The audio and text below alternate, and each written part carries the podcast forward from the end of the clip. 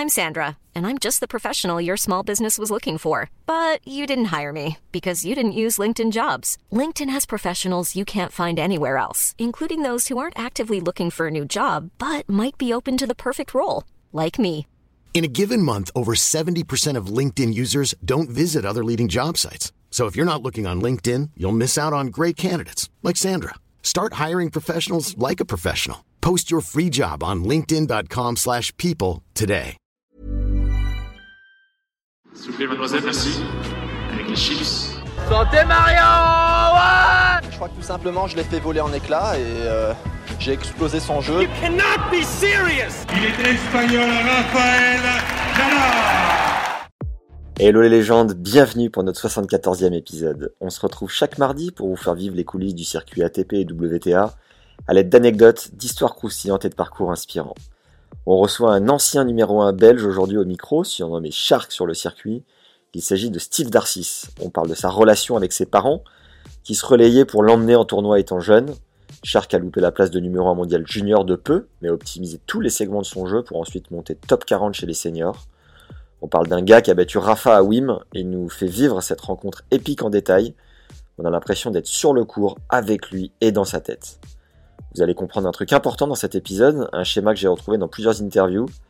Steve, malgré son niveau chez les jeunes, était prêt à tout envoyer chier dans la catégorie senior avant de s'accrocher et d'exploser au moment où il s'y attendait le moins. Notre invité nous confie ce qu'il a appris au contact de ses compatriotes, les frères Rocus, Xavier Malise, David Goffin ou encore Christophe Ligen.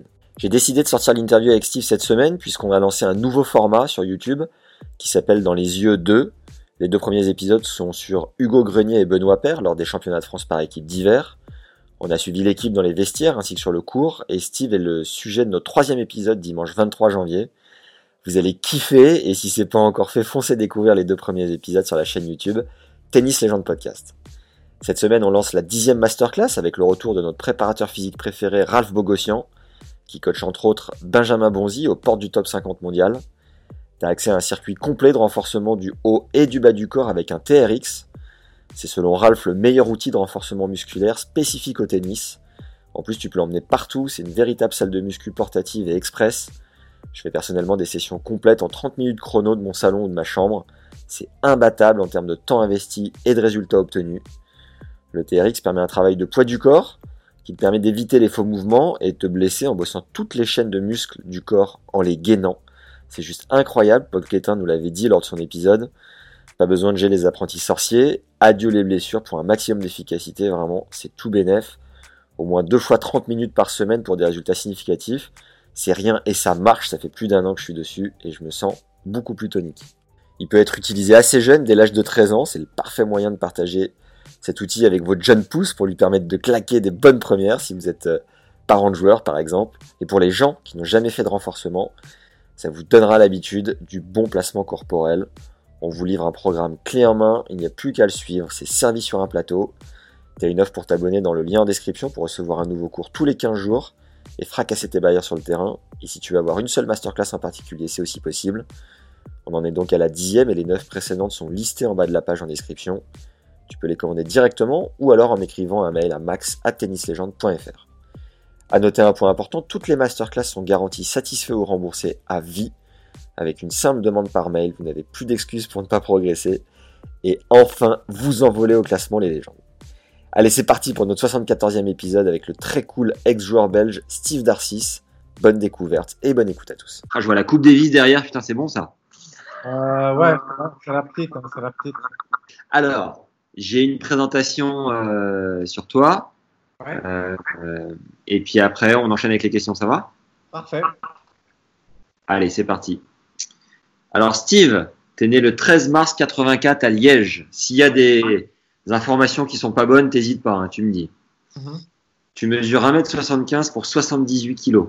Ton 78. papa. 1m78 Ouais. et Bon. euh, 75 kilos, mais c'est Bon. Ton papa est propriétaire d'un club de tennis qui a déjà accueilli la Fed Cup. Il coach, par ailleurs, il, il est coach de tennis. Ta maman est prof de sport, ce qui a Il a- sûrement. Il a revendu son club, mon père, il y a 6-7 ans, là. D'accord. Et c'était dans quelle ville?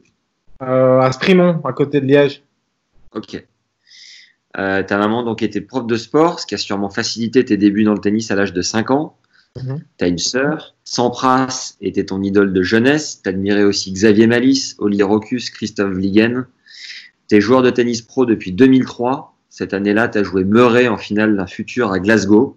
Tu pourras peut-être nous raconter tout à l'heure.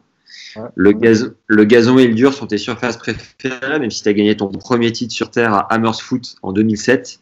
Cette semaine-là, je crois avoir euh, trouvé que c'était d'ailleurs tes premiers matchs gagnés sur le circuit principal. C'était bien ça? Ouais, quasiment mes premiers. Peut- ouais, peut-être le deuxième, euh, le deuxième match gagné sur le circuit, ça devait être là-bas. Ouais, c'est incroyable parce que tu te, tu t'envoies le titre. Cette semaine-là, tu sors Marc Jiquel, 39e, Gilles Simon, 51e, Igor Andreev, Yuzny, 14e et un Autrichien que je connaissais pas, et Schauer en finale. Qui avait, battu, un... ouais, qui avait battu Moya, qui avait battu Almagro, qui avait battu. euh, Ouais, c'était pas, c'était pas un peintre, comme on dit. Ah, non, mais bon, le joueur final, c'était du cul, mais euh, non, c'était pas un peintre. Tu fais un bond de la 300e à la 146e place mondiale. Tu es le cinquième euh, belge à gagner un tournoi ATP depuis le début de l'Air Open. À ce moment-là, tu étais en feu parce que la semaine d'après à Sopot, tu sors des qualifs, tu colles 2 et 0 à Gaudio au premier tour. Tu bats Massu 6-4 troisième et perds seulement contre Robredo 7-5 au troisième qui était numéro 7 mondial. Ah, maintenant, maintenant euh, A7, 3-1, euh, A7, 2-0, je crois. Ah merde. Ah ouais. Il n'y avait pas de match et après, je me suis emballé. J'ai surjoué et après, j'ai fait le con. Ah ouais, c'est dommage. Cette année-là est assez incroyable pour toi parce que tu es devenu le premier joueur de l'histoire à gagner un futur, un challenger et un tournoi du circuit principal la même année. Tu es resté le seul à l'avoir fait jusqu'à Benoît Paire en 2015. Tu as aussi remporté Memphis en 2008 sur dur intérieur contre Söderling en finale. Pas mal. Cette semaine-là, tu sors Spadea, Melzer, Baker et Björkman et tu deviens numéro un belge. Euh, tu es aussi en 2008 tableau dans les quatre tournois du Grand Chelem plus les JO de Pékin. Belle année. Tes coups forts sont le service et le coup droit. Tu as été 38e joueur mondial en mai 2007, 2017 pardon, après avoir gagné ton dixième titre en Challenger à Bordeaux. Tu avais 33 ans et tu as été le troisième joueur le plus âgé à intégrer le top 40 après Pozzi en 2001 et Lorenzi en 2016. La plus grosse victoire de ta carrière reste contre Rafa Nadal, qui était numéro 5 à ce moment-là au premier tour de Wimbledon en 2013. Tu es le premier joueur à éliminer Nadal lors d'un premier tournoi de Grand Chelem. Après ce match-là, Rafa a dit que tu étais un joueur très complet. Sympa. Tu fais troisième tour à Roland après être sorti des qualifs en 2011. Même prouesse au Master 1000 de Miami en 2015. Tu as deux surnoms. Shark. Pourquoi Shark? Parce que j'ai un tatouage euh, sur l'épaule droite en forme de requin. Ouais. Et donc, depuis, tout le monde m'appelle euh, Shark. Ok. Et Mister Coupe Davis, tu as envoyé ton pays en finale en 2015 après avoir gagné le cinquième match décisif contre Del Bonis en 4-7. Même chose contre l'Australien Thompson en 2017. T'as pas été épargné des blessures avec une première opération à l'épaule droite en 2013 qui t'a fait louper 8 mois de circuit, puis deux opérations au poignet droit à la fin de la saison 2015. Et tu as dû faire l'impasse sur l'intégralité de la saison 2018 à cause d'une blessure au coude. En bon patriote, t'es fervent supporter de l'Anderlecht Football Club. Football Club. Tu kiffes la pêche. T'as deux filles, Camille et Anna. Est-ce que j'ai oublié des trucs, euh, Mister Steve? Non, non, euh, c'est bien juste. C'est bien juste. Complet. Merci, au revoir. La prochaine. Est-ce que tu peux nous, nous dire comment tu as commencé le tennis? Est-ce que tu as ressenti au départ? Bah, mon, père, mon père était prof de tennis, donc j'ai commencé un petit peu avec lui à la fin de ses cours où je jouais 2-3 minutes. Euh, il faisait des tournois nationaux, donc des, euh, comme des CNGT et tout ça. euh, et donc moi j'étais tout le temps dans les clubs avec ma petite raquette, je jouais au mur et tout ça. Donc j'étais vraiment euh, baigné dans le tennis. Euh, puis, euh, et puis il a acheté un club de tennis, donc j'étais vraiment tout le temps, tout le temps dedans. Ma mère était prof d'éducation physique, donc forcément ben, ça, ça a aidé aussi un petit peu. Et jusque, jusque l'âge de 11 ans, j'ai fait, euh, j'ai fait du football et du tennis en même temps. Euh, jusqu'au moment où, où là j'ai été euh, sélectionné à la fédération pour rentrer comme, euh, comme à l'INSEP, donc dans, dans le centre d'entraînement en internat. Ouais. Euh, et euh, et j'ai dû choisir entre le tennis et le foot. Et euh, voilà, j'ai choisi le tennis. pourquoi, je ne sais pas, mais après coup, voilà, j'ai quand même été assez content de l'avoir fait. Est-ce que ça a créé un, une relation particulière avec ton père du fait qu'il prenne du temps pour t'emmener sur les tournois au départ? Non, il il m'a pas, pas vraiment euh, emmené dans les tournois. C'était surtout ma mère qui faisait euh, euh, tous les voyages, enfin pas tous les voyages, mais tous les trajets dans les tournois belges, pour les entraînements. Lui travaillait, donc ma mère était, étant prof à l'école, ben, elle avait fini peut-être un peu plus tôt et donc elle avait plus de facilité de m'amener à gauche, à droite. Mais voilà, c'est mon père qui m'a un peu fait commencer et puis ma mère qui a suivi en m'emmenant, en m'emmenant partout. Ils ont été complémentaires. Quoi. Ouais. Euh, les classements euh, belges sont très différents des classements français euh, chez les enfin, le système de, de classement, mais j'imagine que ta progression elle a été assez fulgurante, assez exponentielle. Est-ce que tu peux nous situer un peu comment quelles ont été les évolutions, les étapes? Bah, je, je connais plus exactement le classement que j'ai eu, mais elle a été, elle a pas été, elle a été vraiment assez, pas lente, mais pas méga rapide non plus. Donc, elle a été vraiment tranquille. J'ai continué de progresser. En, en moins de 12, bah, j'étais, j'étais en Belgique euh, le meilleur. Euh, Ouais. Mais à l'étranger, j'étais vraiment pas bon. Je gagnais pas de match. Euh, moins de 14, pareil. Euh, j'ai commencé à gagner des matchs internationaux à 16 ans où j'ai gagné mon premier tournoi en battant Thomas Berdych en finale, mais qui était un an, un an de moins que moi. En junior, j'ai terminé top 10 en, en ayant euh, vraiment raté le coche à Wimbledon où en demi-finale, je mène 6-4-3-1.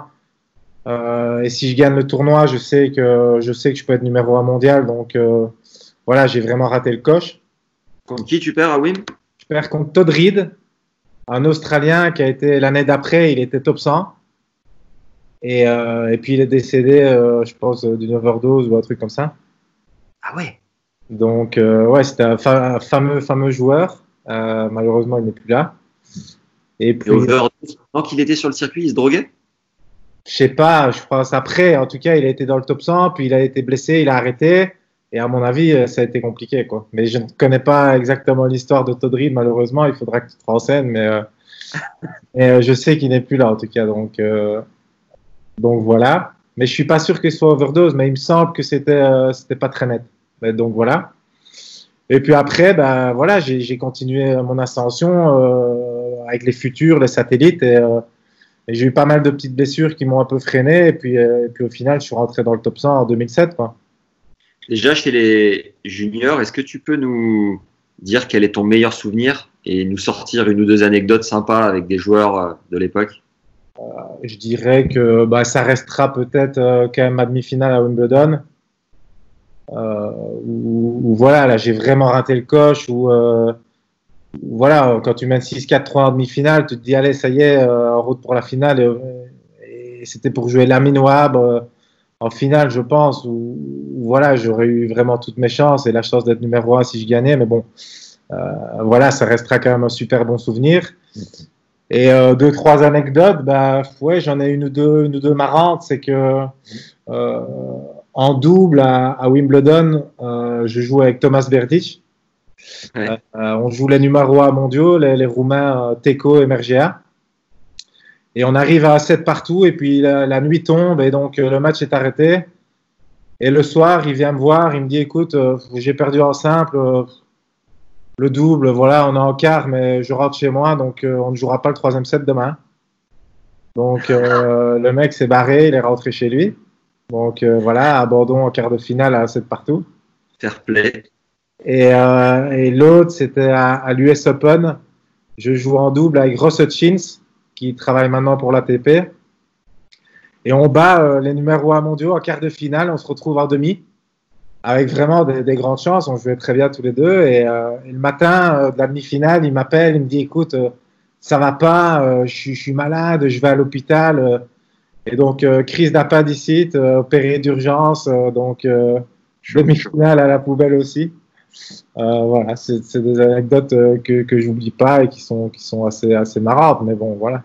Et Berdych, euh, vous aviez joué en double parce que vous étiez potes Euh, pote, non, euh, mais, euh, mais voilà, c'était un bon joueur. Il savait que moi je jouais bien aussi. On s'était joué une ou deux fois en simple et euh, on se connaissait bien. Donc, euh, donc voilà, on avait l'impression qu'on pouvait faire un bon résultat tous les deux. Et je pense que c'était le cas. Et, euh, et voilà, malheureusement, on n'a pas été, on n'a pas été au bout. Et clairement, finir l'année numéro 1 mondial junior, ça aurait changé quoi euh, à ta carrière? Est-ce que c'est pour le prestige? Est-ce que c'est pour négocier des contrats? C'est quoi l'intérêt bah, je, pense que, je pense que c'est un peu tout. Hein. Je pense que quand tu es numéro 1 mondial, euh, bah, tu as forcément des, des, contrats qui sont autres que si tu es dixième ou septième. Euh, peut-être une ou deux wildcards à gauche, à droite. Peut-être. Euh, voilà, je pense que ça peut peut-être te donner un, un, petit coup de pouce, mais ça va pas non plus te sauver la vie. Hein. Ouais. Ton premier point à l'ATP, tu t'en souviens Tu peux nous le raconter? Mon premier point à l'ATP, euh, c'était au tournoi de, de plaisir. Euh, c'était en fin d'année 2002. Euh, J'avais été faire les qualifs avec mon entraîneur de l'époque, c'était Yanis Demeroutis. Ouais. Euh, et donc, je, je, sors des qualifs en battant vraiment des bons joueurs. Et je joue au premier tour, je joue Bennett, Julien Beneteau, qui était première ou deuxième tête de série, il était 220e ou 230e. Et, euh, euh, et voilà, je sors un match incroyable, je gagne. Et donc, euh, je bats un mec, voilà, comme Bennett, qui était 220 euh, pour prendre mon premier poids. Donc, c'est assez, assez rigolo, quoi. Tu te souviens le score? Euh, Non, je me rappelle pas. Je sais qu'après, j'ai battu un Brésilien, Igor Gaudi, et que j'ai abandonné contre Songa en quart de finale parce que je me blesse. Mais euh, le score, non, je, je pense que c'est peut-être peut 4 et 4 ou un truc comme ça. Mais... Et le match contre Murray à Glasgow en futur, tu peux nous raconter? Un rapide break pour nous filer un immense coup de main, mais nous à like dès maintenant si t'es sur YouTube. Ça nous aide comme jamais à faire connaître notre travail. 5 étoiles si t'es sur Apple Podcast ou Spotify. Et un avis sympa, ça fait chaud au cœur. Et si tu veux encore plus progresser dans ton jeu et physiquement, surtout cette semaine, tu as accès à notre dixième masterclass. C'est un circuit complet de renforcement du haut et du bas du corps avec un TRX. On te livre un programme clé en main, il n'y a plus qu'à le suivre. C'est servi sur un plateau, ce sont des exercices simples avec le poids du corps et une posture parfaite pour tenir les blessures éloignées. Ce nouveau cours, comme tous les autres d'ailleurs, est garanti satisfait ou remboursé à vie et il est en lien dans la description. Ouais, là je me rappelle, j'ai perdu 6-4 au troisième je suis plus ou moins sûr. Euh, ben, je savais, voilà, c'était un très très bon joueur. Moi, j'étais un joueur correct. Euh, il était beaucoup plus jeune que moi. Hein. Je crois qu'il a trois ans de moins. Euh, je sais que sa mère était dans la tribune et que elle était insupportable, quoi. Donc, euh, moi, j'étais un peu scandaleux aussi quand j'étais plus jeune. Euh, donc, je pense que j'avais dû l'insulter quelques fois Hein, parce qu'elle applaudissait toutes mes fautes et que je devenais cinglé. Mais, euh, mais voilà, on savait qu'il allait être bon, peut-être pas aussi bon que ce qu'il a été, mais en tout cas, on voyait bien qu'il avait un gros potentiel. La Fédé belge, enfin en Belgique, il y a une particularité, c'est qu'il y a deux Fédés, hein, c'est ça? Une wallonne et une euh, flamande? Ouais. Euh, toi, tu fais partie de la wallonne, du coup, c'est ça? Exact. Ouais. Les francophones, elle se trouve à Mons et du côté néerlandophone, elle se trouve à, à côté d'Anvers. Est-ce que tu mettais une pression particulière du fait que tu avais été bon junior et que tu étais peut-être un peu attendu auprès de ta fédé? Comment tu vivais euh, ton démarrage, tes débuts sur le circuit pro? Euh, non, franchement, sans, sans, trop de pression, euh, je veux dire, c'est la suite logique. Voilà, tu euh, as été pas mauvais en junior, tu commences l'ATP, tu prends tout de suite tes premiers points, donc c'est plutôt positif. Après, voilà, la, montée, elle n'a pas été euh, fulgurante, elle n'a pas été ultra rapide. Euh, comme je dis, je suis, assez vite monté. Euh, voilà, en 2005, j'étais j'étais 150e. Euh, je venais de faire deux finales de Challenger. J'ai commencé vraiment à passer un cap. Et là, ben, boum, j'ai été de nouveau arrêté par, par une blessure qui m'a tenu à l'écart six mois, six mois de terrain pour mon, mon genou. Et, euh, et après, faut recommencer un petit peu avec un pas en arrière. Mais euh, par rapport à ma fédé, par rapport à un nom, j'ai toujours été super bien soutenu, super bien suivi. Et, et j'ai pas ressenti vraiment de pression, non. Le moment euh, où tu sens que tu exploses, c'est lequel euh, Enfin, c'est à quel moment où tu sens que tu es en train de franchir un palier pour te t'insérer un peu euh, dans le haut niveau, le top 100, et puis souffler un petit peu, quoi, respirer davantage? C'est marrant parce qu'en 2007, euh, juste avant que je gagne à Mosfort, euh, je sortais d'une longue blessure. et je, mais, mais je jouais vraiment très bien à la reprise. Je jouais très très bien. Je me, je faisais des challengers, je me qualifiais. Euh, j'ai eu euh, deux balles de match contre Frédéric Gilles qui était, qui était quasiment dans les 100. La semaine d'après, j'ai balle de match contre Robinaz euh, qui était dans les 100 euh, et je perds aussi. Et, la semaine d'après, c'était les qualifs d'Amersfoort et je me rappellerai toute ma vie, je dis à mon entraîneur, écoute, j'en ai ras le bol, j'arriverai pas, je m'en sors pas, je gagne. Voilà, dès que je joue à bon joueur, je perds alors que j'ai plein de cases, alors que je, je jouais vraiment très bien. Euh, enfin, sans être prétentieux, mais à ce moment-là, je jouais bien. Et puis il me dit, allez, voilà, il faut, il faut qu'on y aille, on est à côté, on est en Hollande, on va y aller. Et au premier tour des qualifs, je joue, je joue mon match, mais à moitié en balançant parce que j'ai pas le moral, parce que je suis pas bien. Et je, m'en sors, je gagne mon match euh, euh dur, 7-6, 7-6, mais vraiment très dur avec un peu de réussite. Et à partir de là, je sais pas ce qui s'est passé. J'ai joué Dodig au deuxième tour des qualifs, j'ai fait un super match. Euh, puis je me, je me, qualifie contre la première tête, c'était Guzman euh, en, jouant super bien. Et puis là, voilà, tout s'est mis en place. J'avais l'impression que je pouvais pas rater une balle, euh, j'étais sur un nuage et ça a continué toute la semaine. Et c'est vrai qu'à la fin de cette semaine-là, je me suis dit, ben voilà, là, euh, j'ai quand même fait quelque chose de grand. Et, et là, je, je, me suis dit, allez, je pense que là, tu as, as, vraiment, as vraiment la possibilité d'aller toucher, d'aller toucher Stop 100, quoi. C'était à quel tournoi Excuse-moi, j'ai pas noté. Le tournoi de Amersfoort, le, le premier ATP que j'ai gagné. Ah ouais, ok. Yes, donc là, tu as, le déclic, quoi. Et euh, ton cool plus naturel, tu dirais que c'est quoi? Bah, C'est le slice, hein. je pense que le slice de revers, je crois que voilà, ça, ça restera à mon avis euh, ma plus grosse euh, ma plus grosse arme parce que voilà, je crois que j'en ai fait chier beaucoup avec ça et et que ça m'a quand même aidé à gagner pas mal de matchs. Tu sens quoi? Tu sens que tu fais péter les plombs euh, au mec avec ton slice? Parce qu'après quoi tu te décales en coup droit ou c'est quoi ta tactique de jeu? Ouais, moi je, je, variais beaucoup donc j'avais vraiment pas, pas un grand revers donc mon revers frappé était pas terrible donc euh, j'essayais de compenser avec mon slice avec beaucoup de variations avec des montées à contre-temps et voilà essayer de frapper fort en coup droit quand je pouvais mais c'est sûr que euh, les slices il y a beaucoup de grands joueurs euh, euh, être solide. Euh, voilà, tu sais que pour faire un point, il fallait vraiment, euh, fallait vraiment travailler, travailler. Et je pense que ça a fait péter les plombs à pas mal de mecs qui, qui probablement se disaient le mec sait pas faire un revers, il est complètement nul, mais qu'au final, il se cassait les dents dessus quand même. Ta manière à toi d'en faire plus que les autres à l'entraînement, c'est laquelle? Euh, J'en ai jamais vraiment fait plus que ce qu'on me demandait, mais par contre, j'ai toujours fait les choses à fond. Euh, j'ai toujours été pro, je me suis toujours euh, battu comme un dingue, surtout après les longues blessures où j'ai dû revenir de loin. J'ai eu la chance d'avoir des entraîneurs physiques incroyables euh, qui ont toujours été derrière, qui m'ont toujours poussé. Donc, honnêtement, j'ai toujours fait les choses à fond. Je me suis toujours battu. Quand on me demandait de faire quelque chose, je le faisais. Euh, je, ne trichais pas. Euh, et ça, je pense que c'est quand même une qualité, quoi. Ton rêve de, en tant que joueur, ton rêve un peu secret quand tu étais jeune joueur, c'était quoi? Bah, je crois que quand tu commences le tennis, c'est pour, euh, c'est pour, être, euh, pour faire des grands chelems, pour faire la Coupe Davis. Euh, voilà, quand tu vois la Coupe Davis, tu te dis, bah, mon rêve, ce serait de la gagner, ce serait de gagner un grand chelem. voilà, gagner un grand chelem, forcément, j'avais pas, pas le niveau. Euh, faut être honnête. Gagner la Coupe Davis, je pense sincèrement que les deux fois, si j'avais pu être à, à 100%, en tout cas, en tout cas contre l'Angleterre, je pense qu'on aurait pu la gagner. Mais malheureusement, j'étais les deux fois, j'étais pas du tout à 100%, loin de là. Et, euh, et on est passé deux fois à côté. Donc euh, c'était un peu dur. Ton tournoi préféré sur le circuit, c'est lequel? Wimbledon.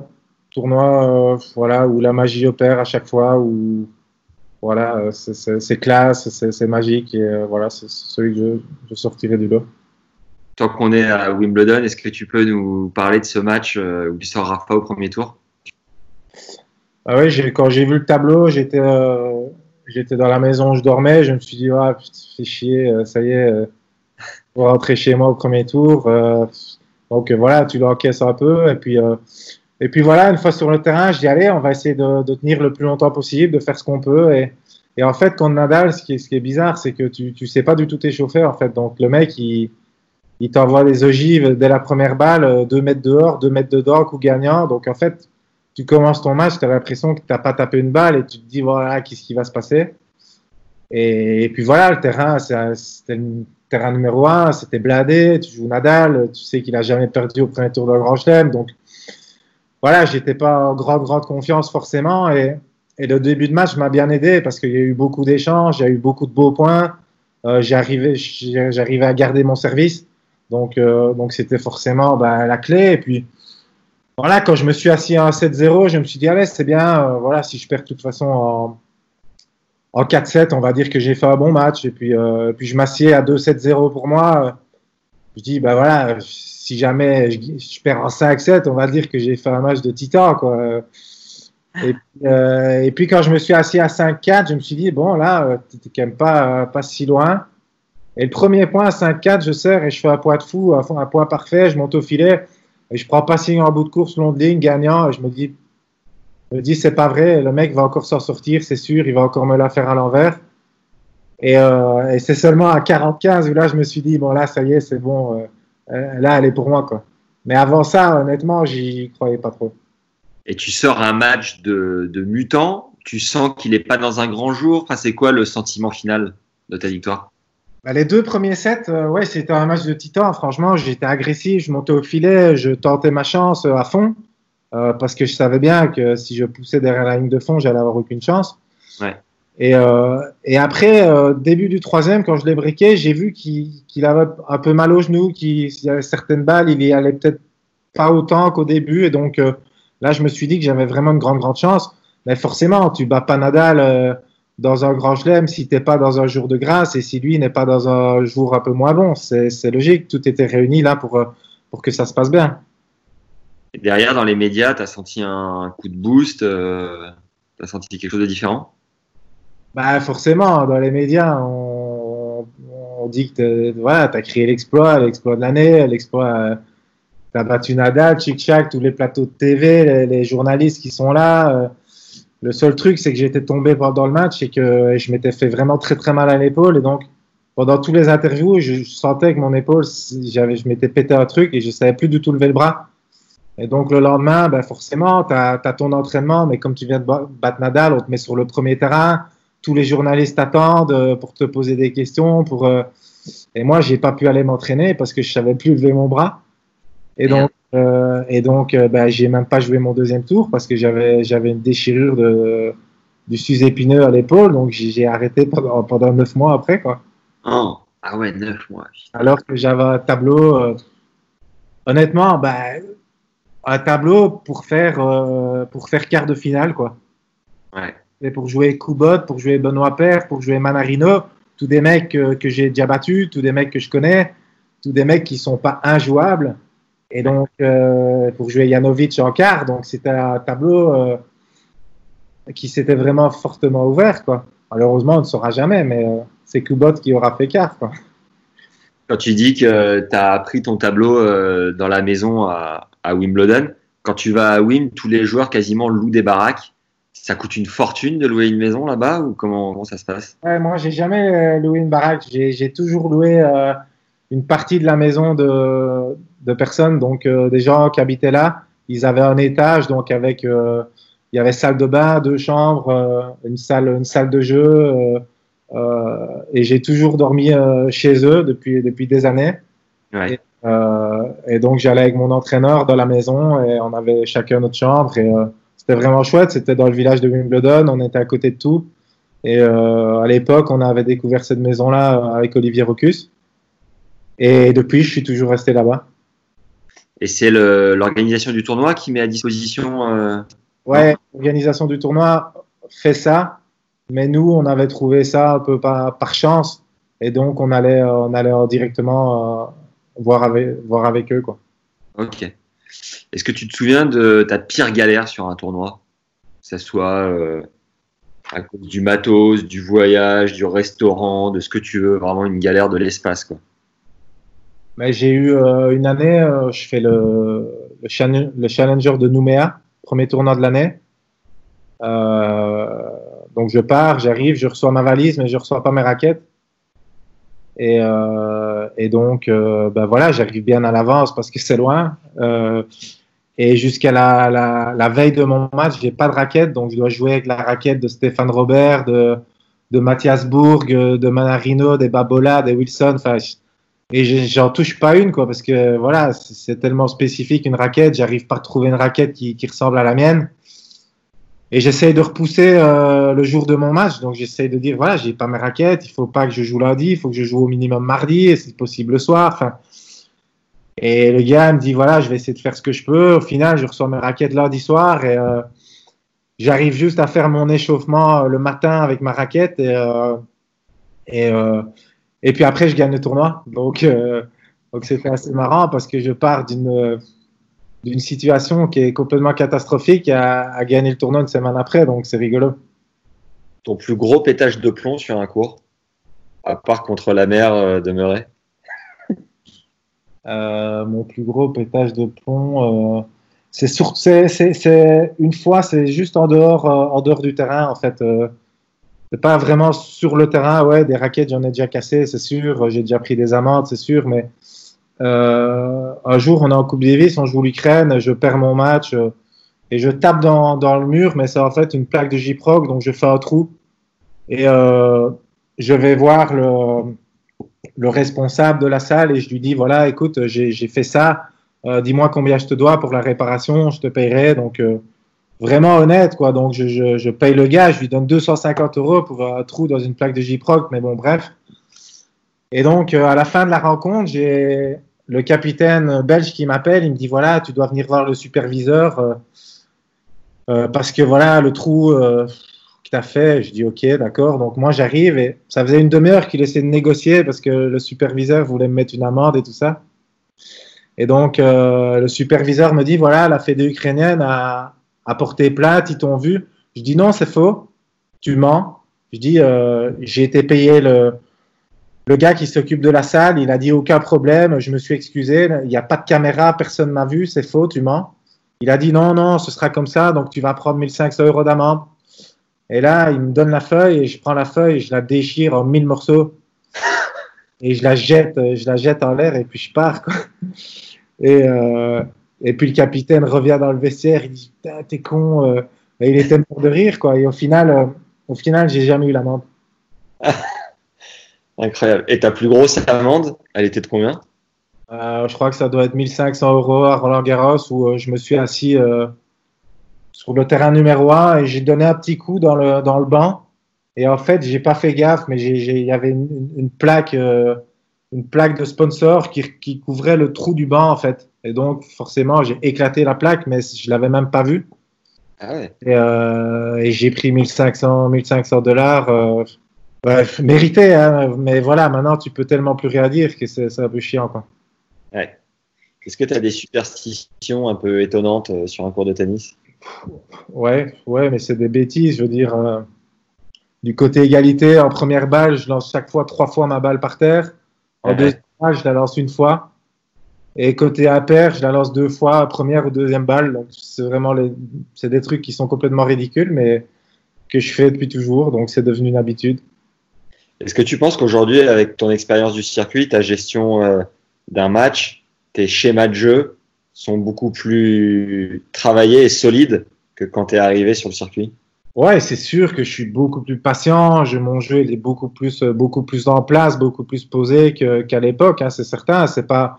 Je pense que c'est pas un hasard si j'ai eu mon meilleur classement en, en 2017 de toute façon. Donc euh, euh, en, en 2008 j'ai été 44e, 2017 j'ai été euh, j'ai été 38e. Mais j'avais le sentiment que physiquement j'étais bien meilleur, que tactiquement j'étais bien meilleur, et que tennistiquement tout simplement j'étais bien meilleur aussi. Est-ce qu'en Coupe Davis, en Belgique, vous avez un bisutage euh, comme en France pour la première sélection? Euh, on n'a pas vraiment bisutage, mais voilà, on doit tous, euh, tous faire un petit discours comme tous les, tous les nouveaux. Donc, euh, au repas officiel, chacun devait faire un, un petit discours. Et à la fin, au fur et à mesure des années, on essaie de, de, de, de faire placer des mots, de faire placer des mots dans le discours. Donc, ça devenait un peu, un peu rigolo. Ton souvenir le plus fort en Coupe Davis, ça restera lequel? Pour moi, je- ça restera à mon avis la, la demi-finale en 2015, où, euh, où là c'était un week-end contre l'Argentine. C'était en fait dans une salle euh, complètement mythique en Belgique. C'était Forêt Nationale. J'avais été voir un, un concert, euh, un spectacle, pardon, euh, au début de l'année. C'était Florence Foresti. Ouais. Et je m'étais dit, ce serait quand même incroyable si un jour on pouvait jouer dans cette salle. C'est énorme. Et là, on se retrouve euh, quelques mois après dans la même salle. Euh, le vendredi, moi, je joue 4 heures, je perds mon match en 4-7. Le samedi, je joue 4h15 en double, on perd le match aussi. Et euh, on termine les soins, il est 1h30 du matin, je vais te faire 8h30 de, match, je suis complètement, complètement vidé. Et là, on se retrouve à 2-2. Le capitaine me dit, euh, voilà, il faut que tu joues. Mais je dis non, je suis pas capable, j'ai plus de jambes, je suis, je suis éclaté, j'ai pas dormi. Il dit non, on n'a pas le choix, faut que tu joues. Et tous les autres me poussaient, me poussaient. Je dis les gars, si moi, c'est partout, j'ai des crampes, je fais quoi? Je suis ridicule devant tout le monde. Et donc, pour finir, je vais sur le terrain et voilà, on se retrouve vraiment à 7 partout, vraiment très, accroché, très accroché. Et là, je commence à mouiller, je me dis, bordel, c'est sûr, je vais jamais tenir, je suis rôti, ça va pas. Et pour finir, voilà, je m'en sors en 4-7, euh, en jouant très très bien et, et, en gagnant le match décisif. Donc ça restera, ça restera magique. Maintenant, après ça, j'étais tellement mort que j'ai plus gagné le match de l'année, donc c'est un peu emmerdant. Qu'est-ce que tu as appris au contact euh, des joueurs suivants euh, en 2-3 mois à chaque fois, en commençant par les frères Rocus? Ben, Olivier, j'ai surtout appris la rigueur parce que c'était quelqu'un de, de, très professionnel qui était, qui était super solide, qui lâchait jamais un point, euh, euh qui lâchait jamais sa proie une fois qu'il l'avait. Donc vraiment, voilà, la rigueur, la solidité, euh, ça, j'ai vraiment beaucoup appris de lui. De Christophe, moi, ce que je retiens surtout, c'est pas vraiment ce que j'ai appris, c'est que euh, quand il était dans le top 100, on s'entraînait souvent ensemble. Et à l'entraînement, je lui mettais chaque fois des, des tôles, des, des, raclés. À chaque fois, je gagnais et je me disais, c'est pas possible, le mec, il, comment est-ce qu'il fait? Il est top 100, euh, moi je suis nulle part et, et je l'éclate à chaque fois. Donc, c'est vraiment un mec qui, qui, qui m'a fait me dire euh, que c'était faisable. Quoi. Ouais. Et pourtant, c'était un joueur incroyable. Je veux dire, il a été 35e mondial et c'est c'est ce qu'il a fait, c'est exceptionnel. Il a battu les meilleurs joueurs du monde. Mais, mais voilà, je, lui m'a fait me dire réellement que, que c'était possible. Xavier Malice bah, Xavier Malice, je ne l'ai pas côtoyé beaucoup, beaucoup. Mais euh, voilà, je pense que c'est le plus gros talent que la Belgique ait, ait eu. Euh, David Goffin? Euh, Dave, ouais, Dave, j'ai pas vraiment appris euh, grand chose parce qu'il est beaucoup plus jeune que moi, donc je le connais depuis très longtemps, euh, depuis qu'il est tout petit aussi. Mais, euh, mais c'est surtout euh, voilà, que, que, personne ne s'attendait à, à, la carrière qu'il a faite parce qu'en en jeune, il n'était pas très bon, il était frêle, il avait probablement des meilleurs timings de l'histoire, c'est sûr, mais, euh, mais, mais voilà, il n'était pas, pas hyper hyper fort euh, étant jeune. Et puis et puis d'un coup je sais pas il a eu un déclic euh, et, d'un coup il a commencé à tout gagner. Il a enchaîné je sais pas combien de victoires là. Euh, et, et, voilà c'est surtout euh, la progression qu'il a eu en si peu de temps qui I'm Sandra and I'm just the professional your small business was looking for but you didn't hire me because you didn't use LinkedIn jobs LinkedIn has professionals you can't find anywhere else including those who aren't actively looking for a new job but might be open to the perfect role like me In a given month, over 70% of LinkedIn users don't visit other leading job sites. So if you're not looking on LinkedIn, you'll miss out on great candidates like Sandra. Start hiring professionals like a professional. Post your free job on linkedin.com/people today. Qui est, qui est, vraiment hallucinant.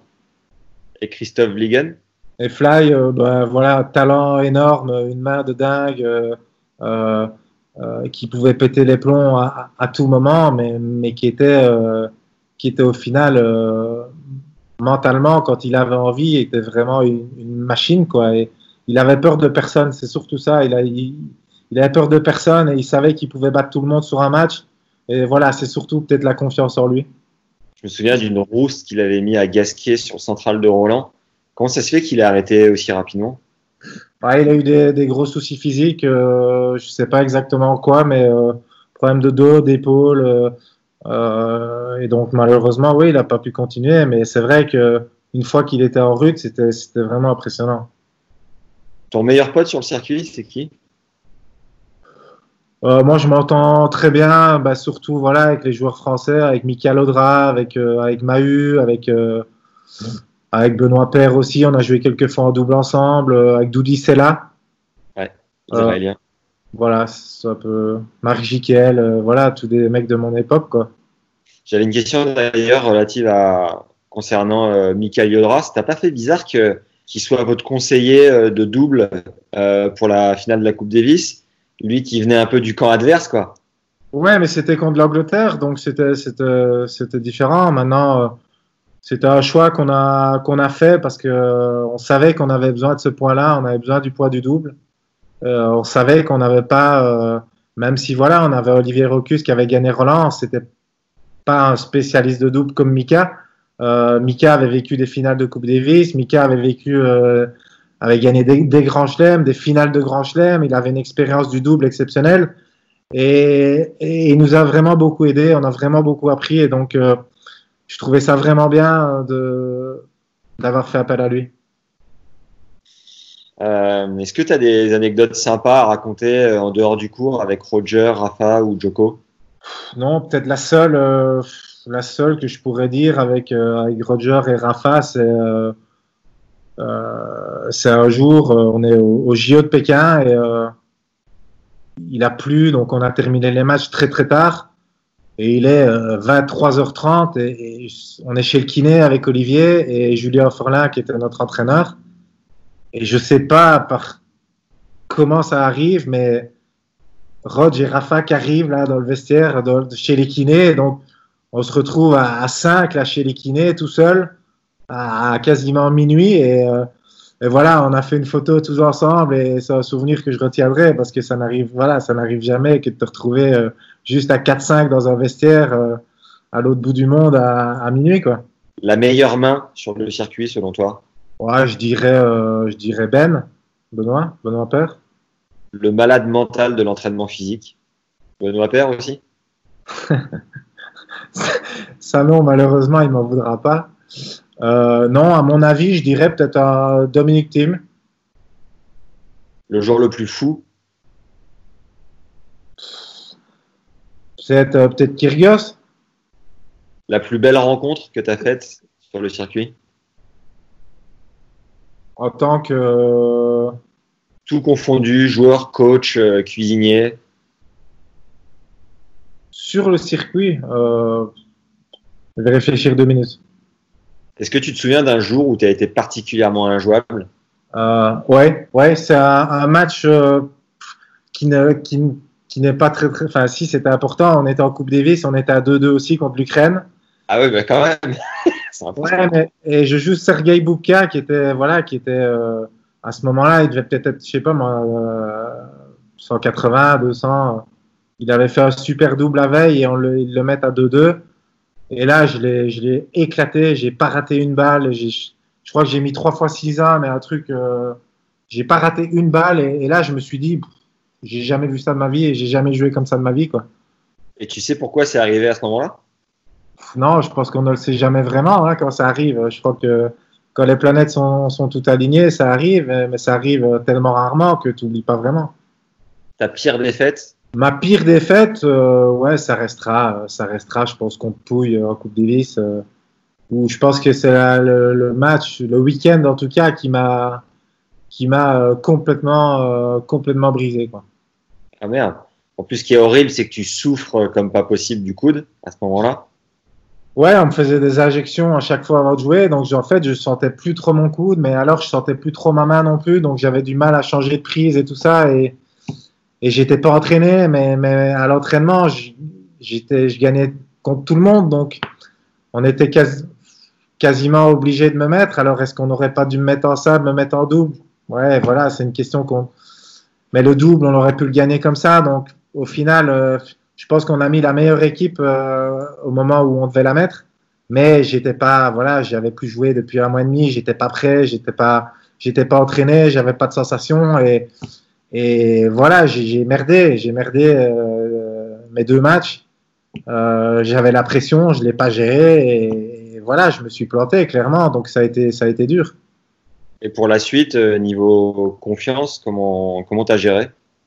Ouais, j'ai mis du temps à me remettre. Honnêtement, j'ai vraiment été euh, vraiment brisé. J'ai vraiment mis vraiment mis du temps. J'étais j'étais dans le trou. J'avais j'avais pas du tout le moral parce que voilà, j'ai la deuxième finale, euh, ça fait mal, quoi. Surtout que tu avais euh, un mec comme Daf qui avait joué euh, le meilleur tennis de toute sa vie, je pense. Donc, on, a, on a une chance, mais voilà, je sais que peut-être que le double, on aurait pu le gagner aussi, que ça aurait été une autre histoire, mais, Mais là, moi, j'ai pris sur moi, j'ai pris, voilà, c'est moi qui ai merdé et j'ai, eu du mal à m'en remettre, c'est sûr.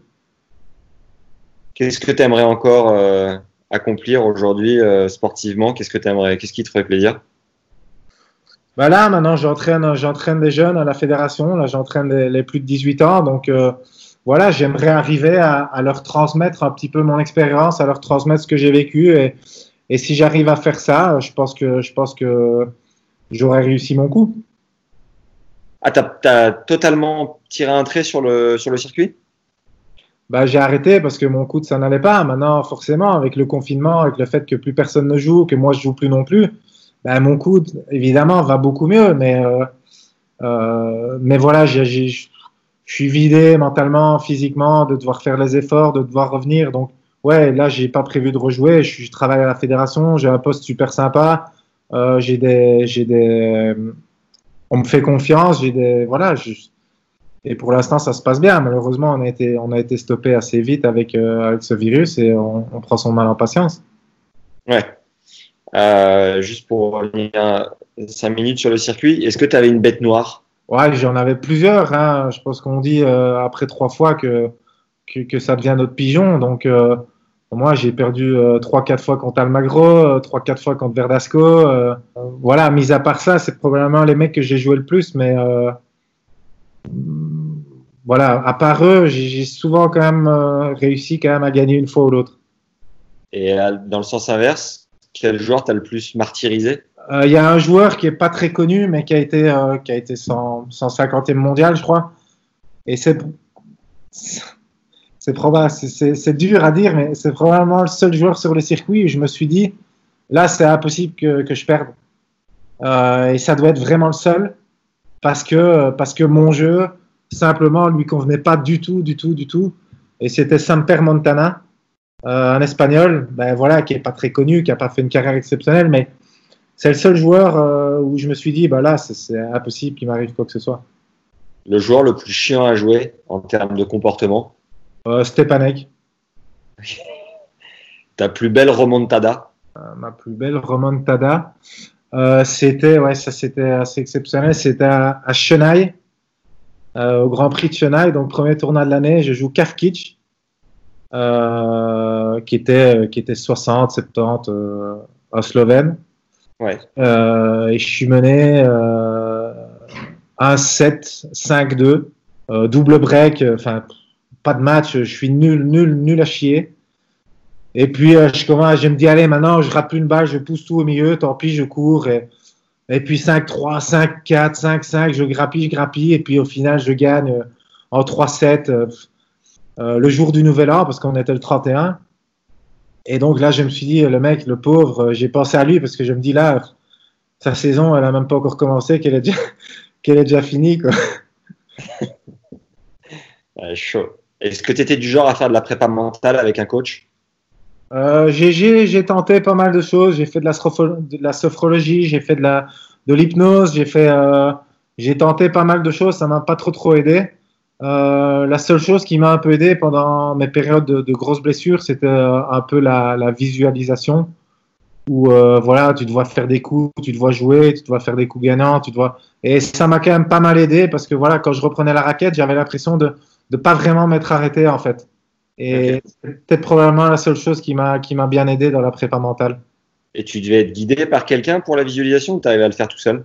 Non, j'étais j'étais avec un gars euh, qui, qui, est sophrologue, kiné, euh, qui, qui, qui m'a vraiment beaucoup aidé par rapport à ça et donc euh, on le faisait on le faisait ensemble.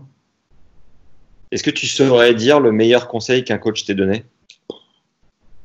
Chaud. Euh, ouais, c'est chaud parce que voilà, il y en a tellement. Je pense que je pense que les il y a des bons entraîneurs, il y a des, il y a des bons coachs, c'est vraiment pas pareil. Et les bons coachs, voilà, quand ils sont au bord du terrain, ils vont, ils vont toujours te trouver le bon mot au bon moment. Alors, je vais pas savoir en sortir un du lot, mais, mais, mais pour moi, c'est ça, le bon coach, il va arriver euh, au moment où tu en as besoin à te sortir peut-être un mot, peut-être, euh, peut-être une phrase, peut-être, peut-être un bête encouragement qui, paraît anodin, mais qui à ce moment-là est tellement important.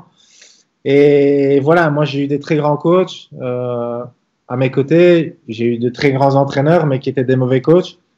Et donc voilà, le bon coach, pour moi, c'est ça, mais sortir un conseil du dos, c'est trop difficile. Si tu avais un jeune de 12 ans devant toi qui rêve d'être top 100, tu lui dirais quoi?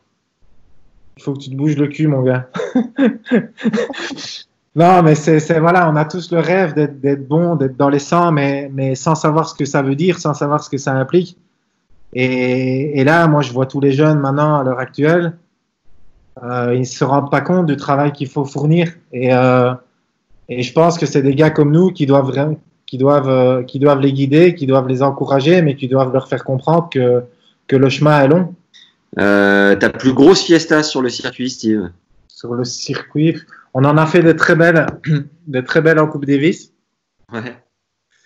Euh, gagné ou perdu, euh, peu importe, on en a fait de belles. Et sur le circuit, ouais, j'en ai déjà fait, mais j'en ai déjà fait pas mal, mais euh, pour en sortir une. euh,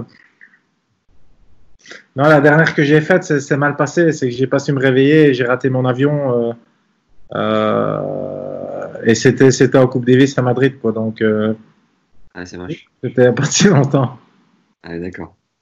Le cours d'entraînement le plus improbable sur lequel tu pu t'entraîner, un cours au milieu de la jungle ou entre deux montagnes ou au bord de l'océan, un truc incroyable?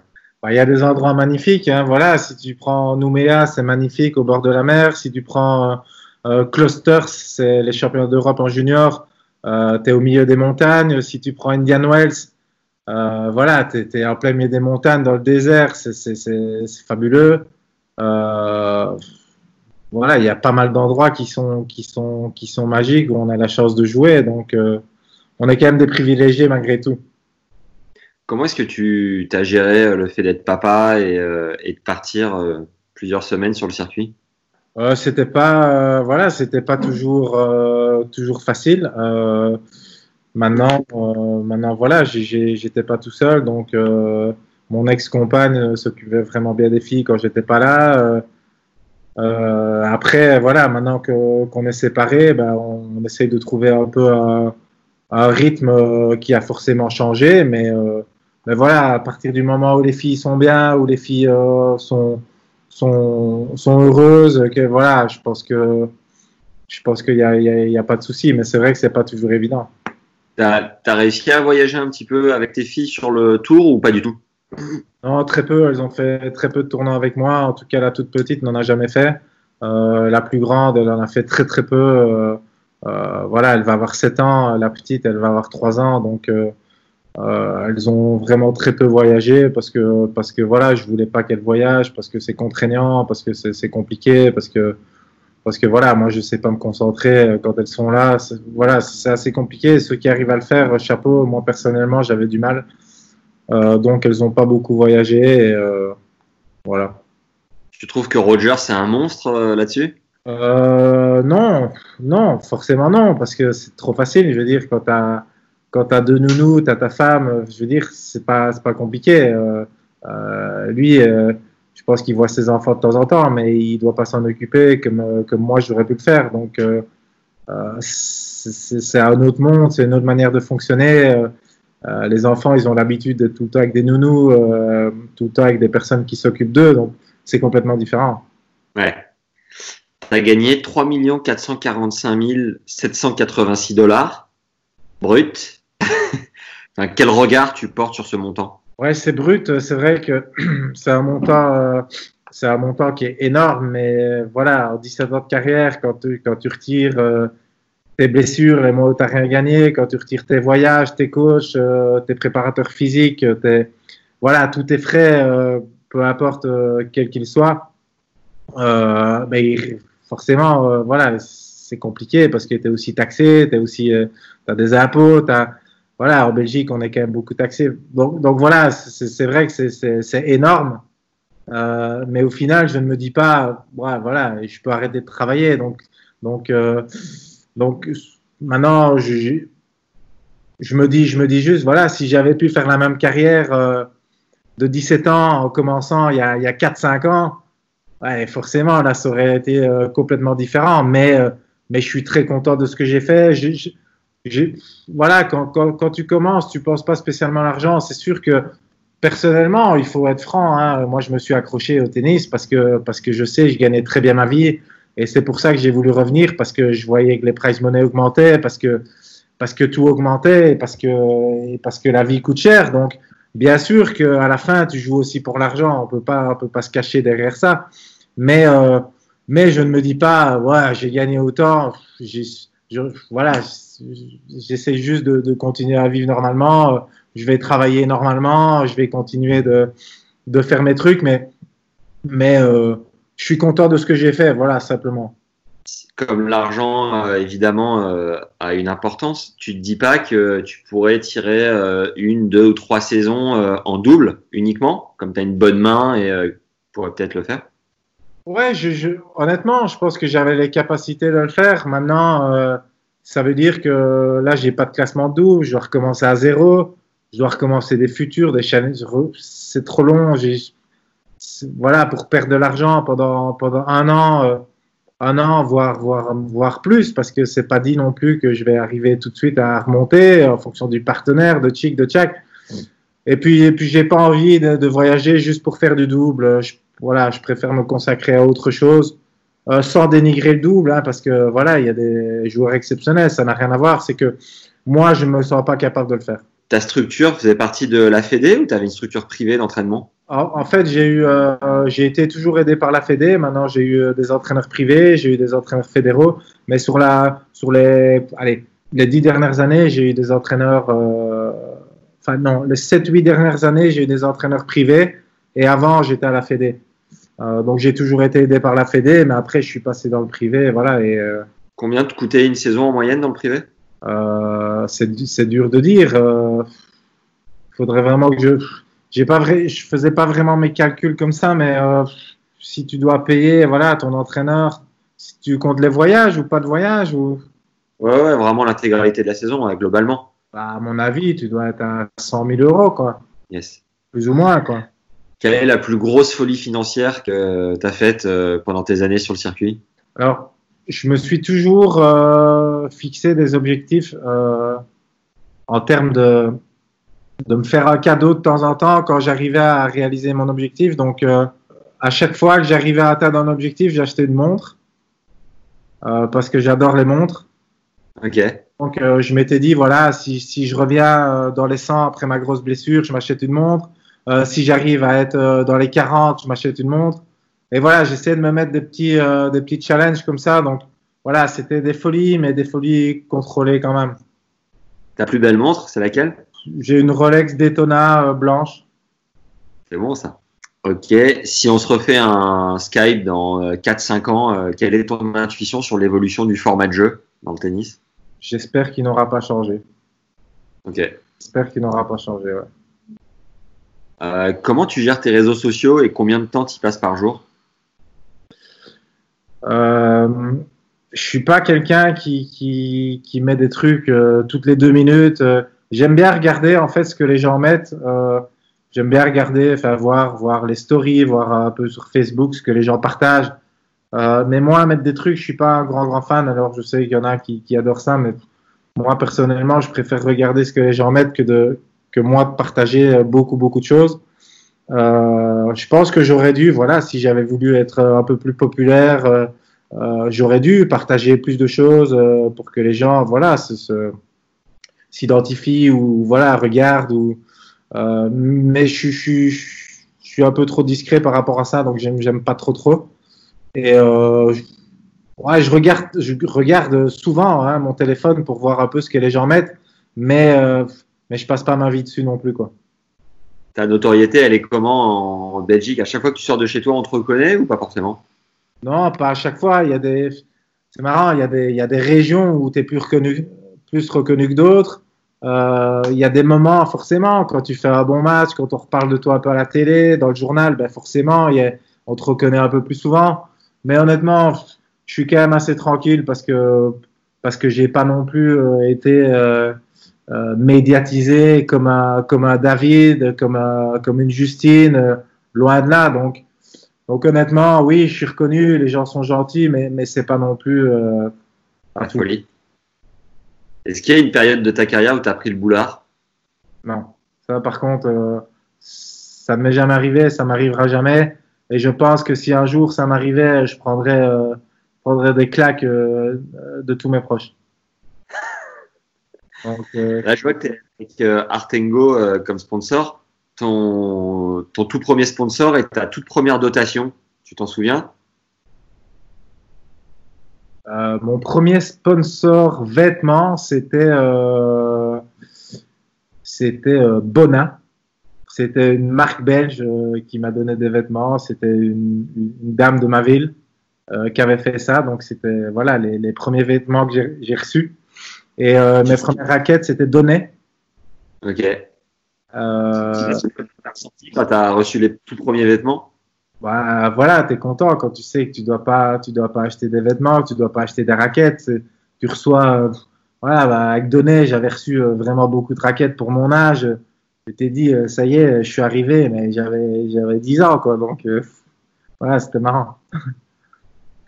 Euh, Est-ce que tu as une petite routine de sport encore là pour rester fit pendant le confinement? Bah, J'ai ouais, j'ai acheté un spinning là, le spinning du Tour de France là avec euh, les parcours et je okay. fais euh, je fais une heure et, entre une heure et une heure et demie six fois par semaine. Ah quand même ah ouais t'es chaud. Bah il faut que je reste un peu en forme. J'ai pas envie de voilà il y a quand même tu bois, tu bois forcément un peu plus parce que parce que t'es confiné, tu manges forcément un peu plus, tu bouges un peu moins, donc euh, genre j'ai pas envie de me retrouver euh, avec euh, 15 kilos de plus. J'ai envie de rester fit, j'ai envie de continuer à jouer un peu de temps en temps, donc ouais j'essaye de, de m'y tenir. Et, et, comme et comme mentalement je suis pas trop trop mauvais, j'arrive à bien m'y tenir, donc c'est bien. Combien il coûte le home trainer là du Tour de France?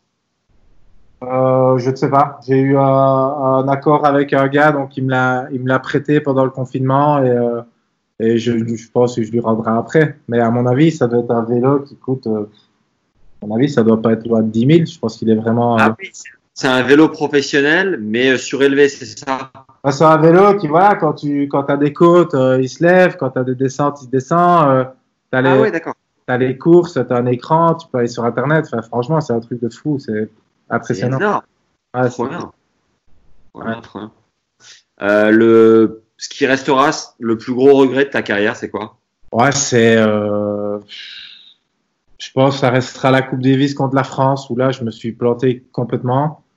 Et peut-être, euh, peut-être ne pas avoir pu, euh, ne pas avoir pu enchaîner euh, après ma victoire contre Nadal. Je pense que c'est les deux choses qui m'ont vraiment euh, fait vraiment beaucoup, beaucoup de mal. Et au contraire, ta plus grande fierté?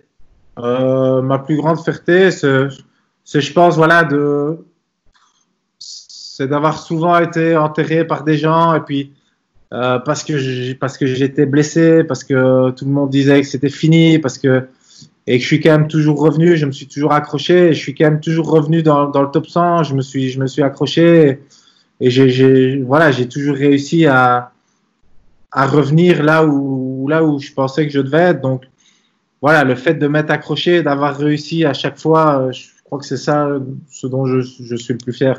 D'avoir exploité euh, mon potentiel au maximum, je pense que c'est ça. Ouais. Ce qui est ouf sur ton plus gros regret, c'est que tu en as un des deux qui tombe après la plus une des victoires les plus belles de ta carrière, où euh, finalement tu es le moins attendu, et derrière, ça te, cette plus belle victoire peut te générer le plus gros regret. C'est quand même incroyable, c'est fou comme ça peut être lié, quoi, tu vois. Ouais, c'est ce que j'ai déjà dit. Euh, c'était euh, un des meilleurs moments de ma vie qui a tourné au drame, quoi, en fait. Euh, pour terminer l'interview, j'ai quelques questions qui sont communes à toutes les interviews euh, pour euh, mieux te connaître en tant qu'homme et moi en tant que joueur de tennis. Quelle est ta définition de la richesse? En termes d'argent, non, pas en termes d'argent, forcément. Ce que, ce que tu veux, ce que tu mets dedans.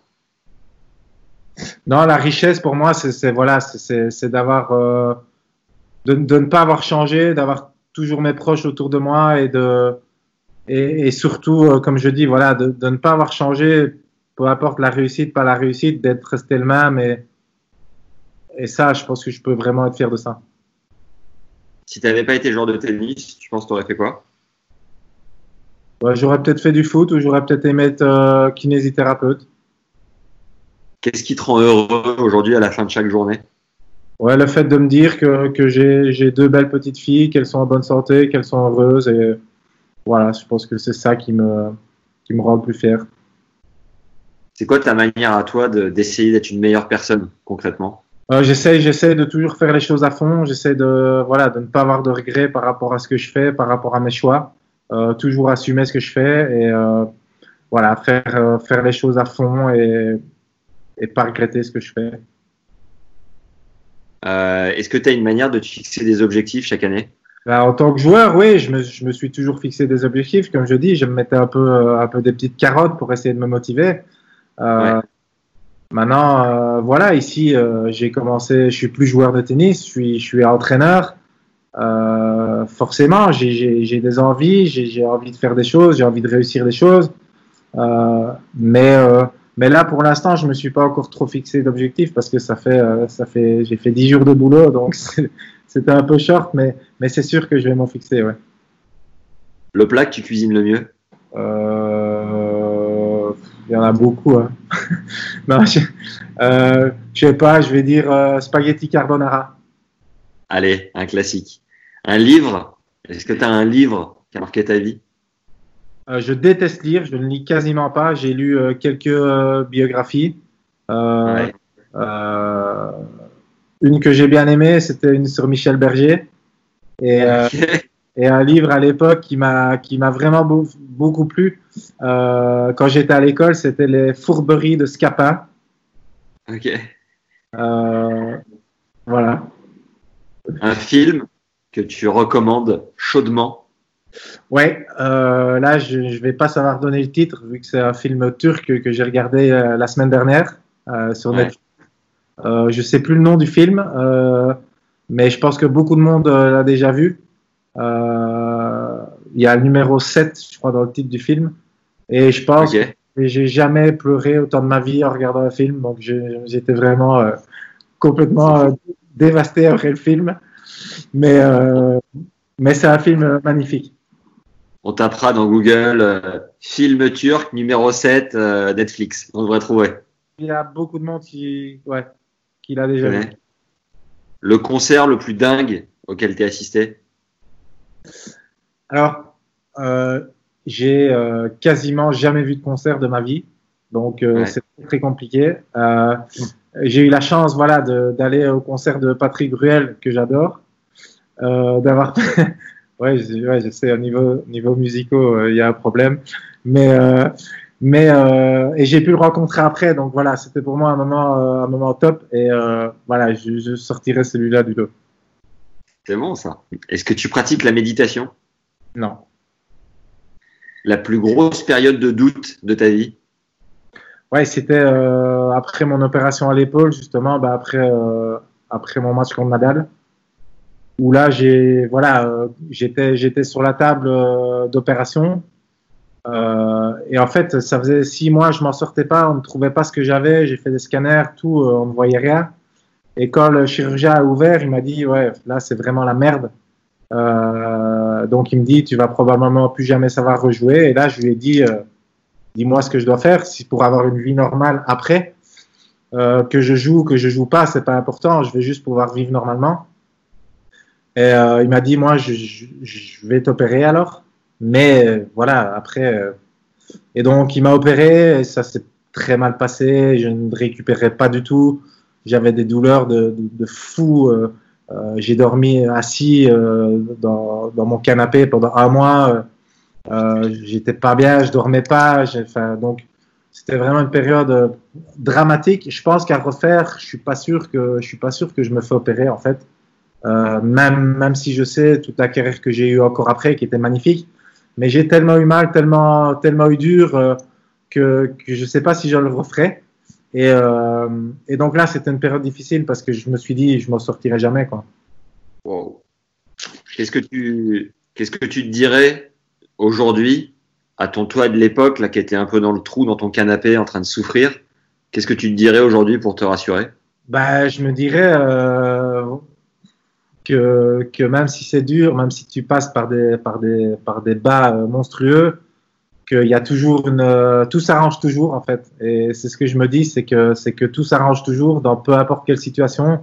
même si tu as l'impression que tu es au plus mal, même si tout se passe mal, il y a toujours un moment où les choses s'arrangent et, et voilà, c'est mon ancien entraîneur qui est décédé maintenant qui m'a qui m'avait dit euh, qui m'avait dit ça et il avait raison, c'est que c'est que en fait tout s'arrange toujours. Est-ce qu'il y a une citation que tu aimes bien? Tout s'arrange toujours. yes. Alors là, c'est une question très importante, Steve. Je vais te demander toute ta concentration.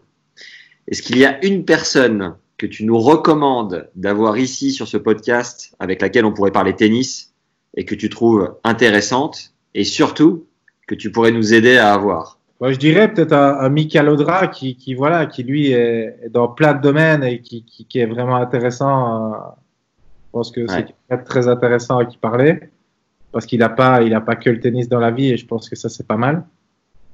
Et, euh, et sinon, ouais, dans mes compatriotes, euh, bah, ouais, peut-être un David Goffin, peut-être un, un Christophe Ligon. Christophe Ligon, je pense qu'il pourrait être pas mal.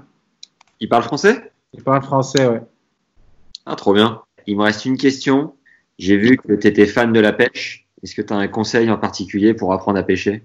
Euh, ouais, je pense qu'il il faut, il faut pas commencer tout seul. Je pense qu'il faut aller avec quelqu'un qui a un peu d'expérience, euh, qui connaît un peu ce milieu-là et, et beaucoup écouter, beaucoup observer.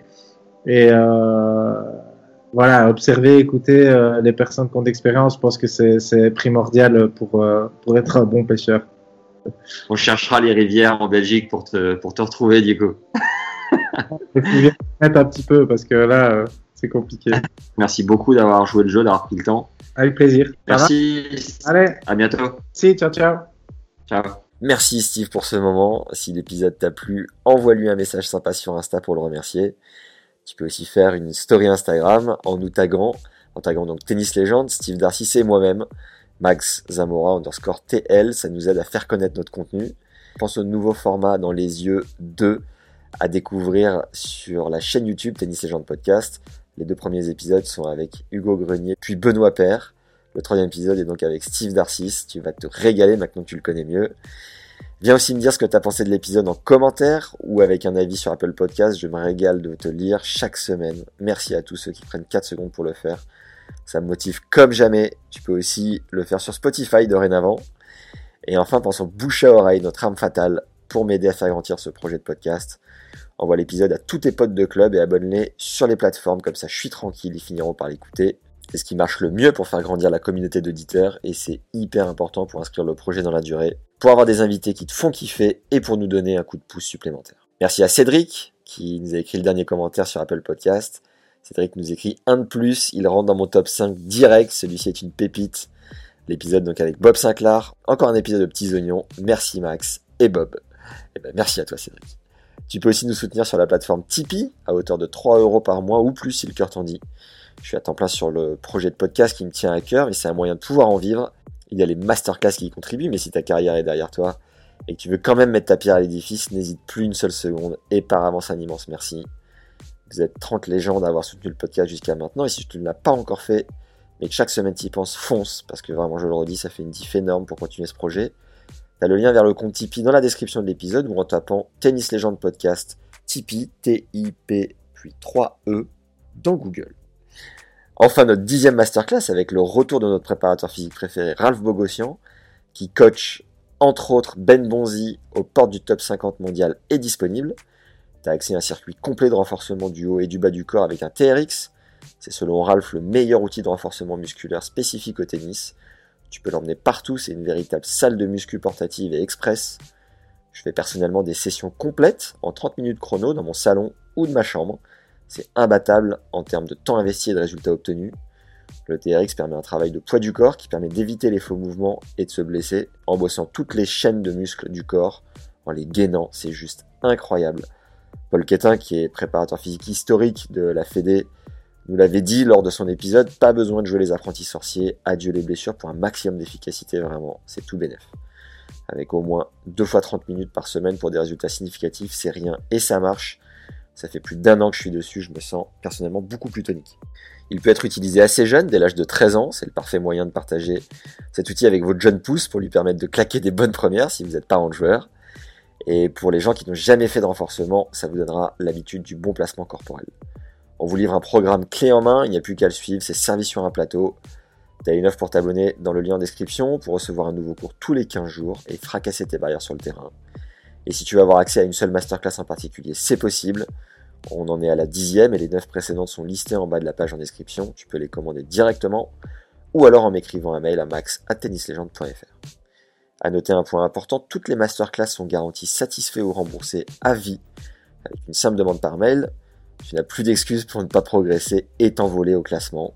si tu as des idées de partenariat ou autre, n'hésite pas à m'en faire part sur LinkedIn aussi, à Max Zamora, z a m o r -A, ou sur Insta à Max underscore Zamora underscore TL. Je réponds avec grand plaisir à tout le monde. C'est tout pour aujourd'hui. Merci d'être encore là, les légendes. Vous êtes vraiment au top du top. Merci pour les bonnes ondes. Prends soin de toi et à très vite. Ciao.